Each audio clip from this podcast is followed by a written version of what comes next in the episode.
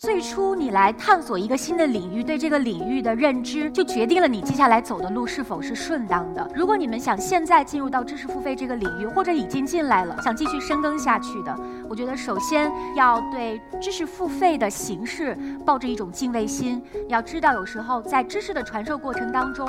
形式有可能更是那个最根本的质的东西。打磨产品呢，我们需要一点，呃，大智若愚或者是大巧若拙的智慧。你得耐得住寂寞，你得有一种匠心或者是初心。我认为一个好的知识付费的产品，第一方面是能够帮助用户完成由点到面的知识体系的搭建；第二个呢，就是一定能够帮助他完成由知到实的切实问题的解决。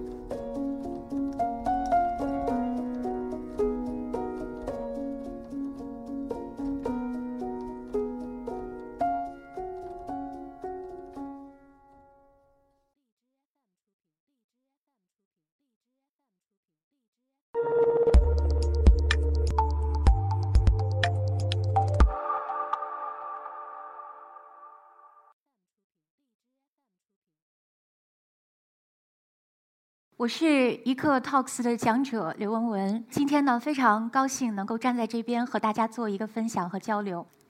当初呢，我选择从线下到线上创业呢，其实是经历了一个呃非常痛苦的过程。我在新东方教课七年，线下的教学已经非常驾轻就熟了，觉得。这个生活没有挑战了，很想做一点改变。同时呢，在课堂外面，在学生的手机上，知识付费在迅猛的发展着，我就很想参与其中。我在法语圈子里面，我是有一定口碑的，所谓的个人品牌。我可以一天讲课十一个小时，从早上八点半讲到晚上九点。我可以背着高跟鞋去上课，为一站就是一天，为了展现给学生们最美好的一面。那么在这么长的历练当中，我觉得我这套教学方法怎么也是经过了学生们的千百学生的检验吧。我把它搬到网上不就行了吗？就是换个地方教法语嘛。所以呢，就对自己非常的盲目自信，然后就做出了这个决定。最初你来探索一个新的领域，对这个领域的认知，就决定了你接下来走的路是否是顺当的。其实对于一场直播公开课来说呢，你的。这个线上教学、线上的沟通跟线下是完全不一样的。线下很容易建立信任感，线上呢，信任感的建立的时间比较长，讲者和听众之间的关系呢，其实更加平等，容错率也更小。知识总是沉淀在那个地方，千百年来都在那个地方。但是如何去解读这个知识，我觉得是用户为什么要花几百、几千、几万的钱听你讲的这个最主要的原因。就是在于你能够利用自己的沉淀体系结构，把这个知识解构了，然后再重建起来。你能够让它更容易接受，就这个很关键。如果你们想现在进入到知识付费这个领域，我觉得首先要这个对知识付费的形式抱着一种敬畏心。要知道，有时候在知识的传授过程当中，形式有可能更是那个最根本的质的东西。尤其是发展到现在，我们已经是知识付费的下半场了。第一批用户已经购买了我们的知识付费产品，他们花了时间、精力、金钱去学习了。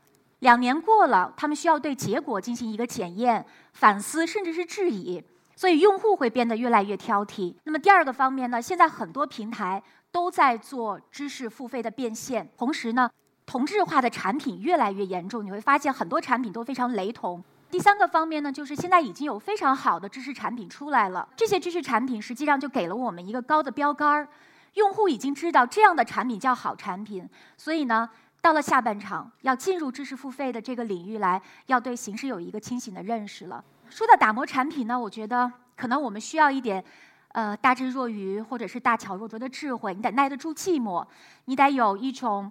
呃，匠心或者是初心，我们在做一个产品的时候，我们往往很容易去想它的回报如何。我们会去想，我后续要怎么营销宣传，要怎么市场推广。实际上，在打磨好产品之前，这些都不要想，否则的话，你后面这些做得越好，死的就越快。所以，一定要做好产品。这是现在随着市场竞争越来越激烈，用户越来越挑剔，科技越来越发展，必选的啊一个路，也是唯一的一条出路。那到底什么叫好的内容？好，那我来试着定义一下。我认为一个好的知识付费的产品，第一方面是能够帮助用户完成由点到面的知识体系的搭建。第二个呢，就是一定能够帮助他完成由知到实的切实问题的解决。那我一直都认为，如果你掌握的只是一个个零散的知识点，没有建立起一个完整的体系，你是解决不了任何问题的。那么说到一个大的体系哈，任何一个领域应该都像法语一样，有初阶到高阶。我也相信，很多人来学习另外的内容，你不能够仅仅有你目前的这这一条知识的能力，你需要了解另外领域。但是，是不是只是了解就可以帮助你做到跨界了呢？肯定不是，你需要搭建这个体系。首先。制作一个内容产品真的不容易，需要花费很多的时间去慢慢的打磨细节。尤其到了高阶啊，那么受众人数更少，但是呢，投入的精力更多，甚至是对师资的要求更高。那我要不要来做这个事情？我觉得不仅要做，而且要快做。第一个就是从用户的角度来说。用户尽管他很可能只要学一个初阶的内容，但是他看到你有这样成体系的产品，他觉得你很专业，他会觉得比较安心。我现在有时间学了一个初阶，那我将来会有一个进阶的路径。那么从我们知识制作方的角度看呢，建立这样一套体系是你的护城河。现在的产品同质化的现象非常严重，所以一定要搭建这样的一个体系，也能够帮助你在激烈的竞争当中脱颖而出。我认为当前的这个嗯形势下，到了知识付费的下半场，一定要对知识内容细心打磨，这是一切的核心。一开始做九，不要做一，后面的动作都是零，才能更大的给你的产品赋能。这是第一点。其次呢，什么叫好的产品？好的产品是可以由点及面，帮助用户搭建体系的，可以由知到实，切实帮用户解决问题的。如何来帮助他解决问题？就是规定动作。